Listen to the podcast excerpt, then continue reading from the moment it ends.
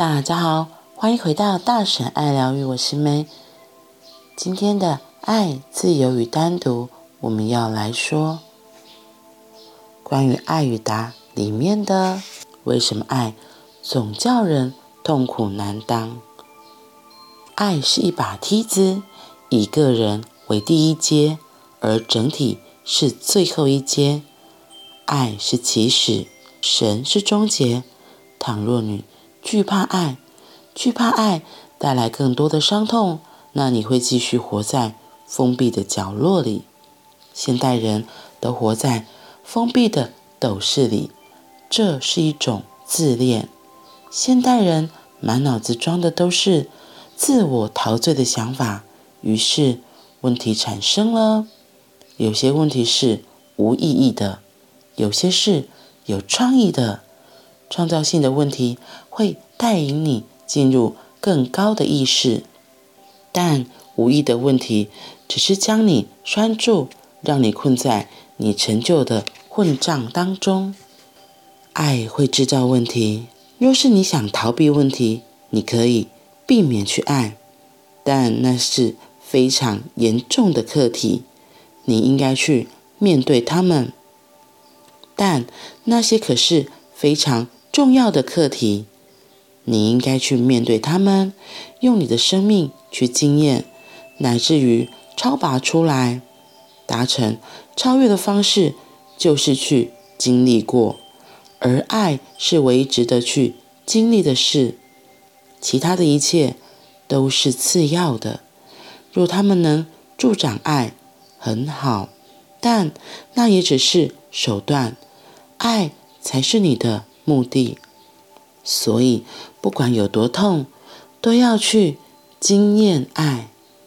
假使你不去经验爱，诚如许多人所做的决定，那你就卡在自己的生命里了。如此一来，你的生活不是一趟朝圣，也不是一条流向大海的江河，你的生活是一池发臭的污水，很快就只会剩下一潭。烂泥而已。流动是维持干净的不二法门。一条溪水之所以常保持清澈，是因为它不断的流动。流动是一个保持如新的过程。活在爱当中的人，能有出生般的纯洁。所有在爱里面的人都是如此。如果一个人无法爱，那意味着他的生命已没有新鲜度，裹足不前的人生迟早会开始腐烂发臭。真要是这样的话，如果能倒一点腐臭剂倒也好，反正他们已经无路可走，活着形同槁木死灰。这也是现代人的命运。于是各种。精神官能症、各种精神异常的现象纷纷出笼，心理疾病已经变成了大众的问题，不再是少数人的事。实际的情况是，这整个城市、整个世界已经变成了一座疯人院，所有的人类都为某种精神官能症所苦。这是每一个人自恋所造成的，每个人都困在“我与整体是分开的”。幻象中，这当然会令人发疯。可是，这样的疯狂是毫无意义的。或许有人会走上自杀一途，那也是没有建设性与创造力的。你或许没有以服毒、跳崖、举枪的方式自杀，但是你可以用一种非常缓慢的方式自杀。发生在人们身上的事就是如此。采取快速自杀的人很少，绝大多数的人都决定慢慢来。他们以极为渐进、迟缓的方式步向死亡。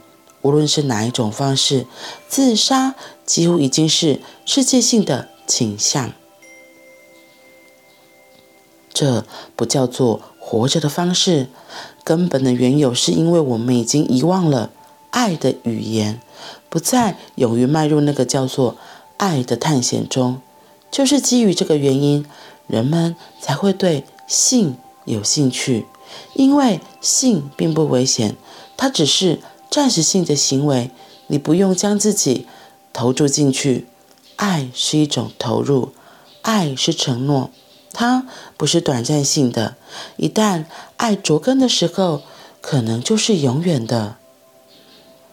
爱可以是一生一世的投入，它需要亲密度，也唯有双方处于爱的亲密之中，才能使彼此成为对方的镜子。当你与一名男士或女士以性相会时，你并没有真正的与这个人相遇。事实上，你等于回避掉了这个人的灵魂，你只是使用了对方的身体之后就逃走了，对方也只是利用了你的身体之后就逃走了。你们之间的亲密度还没有深刻到足以揭露彼此的真实面貌。爱是一则至高无上的禅宗公案，爱是令人伤痛的，但是别逃避爱。要是你这么做，无疑是逃掉了最棒的成长机会。进入爱，为爱受苦，因为受苦，你将体会极大的喜乐。是的，会很痛，但是就从痛苦当中，狂喜才会发生。是的，你的自我必须死去。如果你的自我能够死去，你才能以神的身份诞生，你的佛才能诞生。经历凄苦的暗夜之后，你将得以见到绚丽的旭日东升，太阳在黑暗的子宫中孕育后，黎明才会来临。我的方法是爱的方法，我所教导的除了爱还是爱。你可以不去想神，神不过是空洞的字眼。你可以忘了祈祷，祈祷只是别人加诸给你的形式。爱是自然的祈祷，不需要任何人。强迫你，你天生就带着爱，爱才是真正的神，不是神学家口中的神，而是佛陀、耶稣、穆罕默德以及苏菲的神。爱是一种方法，将你孤立的身体，将你孤立的个体身份打破，协助你成为永恒，使你这一滴小水滴消失而变成大海。只不过。你必须通过爱这扇门。一个人做了那么久的水滴，在水滴开始消失之际，当然会感到很痛，因为他总认为我是水滴，现在水滴在消失，我也快死了。死的不是你，而是幻象。你太认同幻象了。认同归认同，然而幻象终究是幻象。当幻象离去，你才能够看见自己是谁。当你的真实面貌出现时，无尽的喜悦、狂喜与庆祝将尾随而来。活在爱当中的人，才能够保有初生般的纯洁。所有在爱里的人都是如此。这句话让我觉得好感动哦，就很像小婴儿刚出生的时候，他们还没有被这个世界污染，或是被这个大环境给影响，他们很自然的想哭就哭，想笑就笑，也很自然的能够给予他们的当下状态，然后因为他们那个天真无邪的笑。也会影响着周遭的人，跟着一起流动起来。我觉得那个爱真的就是很纯粹、很天然、很自然而然的。然后那个爱的波动、爱的流动，就很像溪流一样，真的就是一直一波一波一波，是不会枯竭的。所以，当小婴儿开始不会笑，当小孩开始不会笑，小孩开始出现社会性的社交的微笑，他其实就已经变了。嗯，然后我觉得，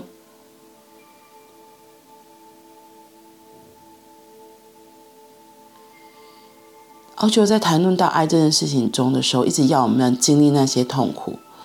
那个痛苦我，我自己的体验比较像是，就是因为我们在成长的过程中，随着环境，我们为了配合生存，而逐渐套上不一样的限制枷锁。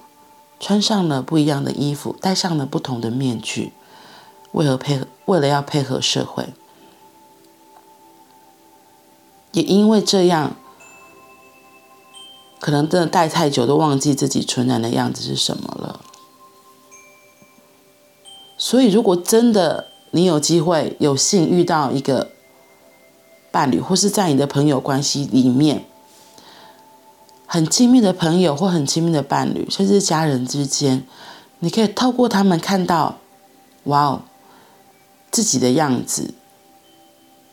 我觉得那真的就是一个很大的礼物，可以让我们有机会可以再发现，原来我是什么样子，真实的自己又是什么样子。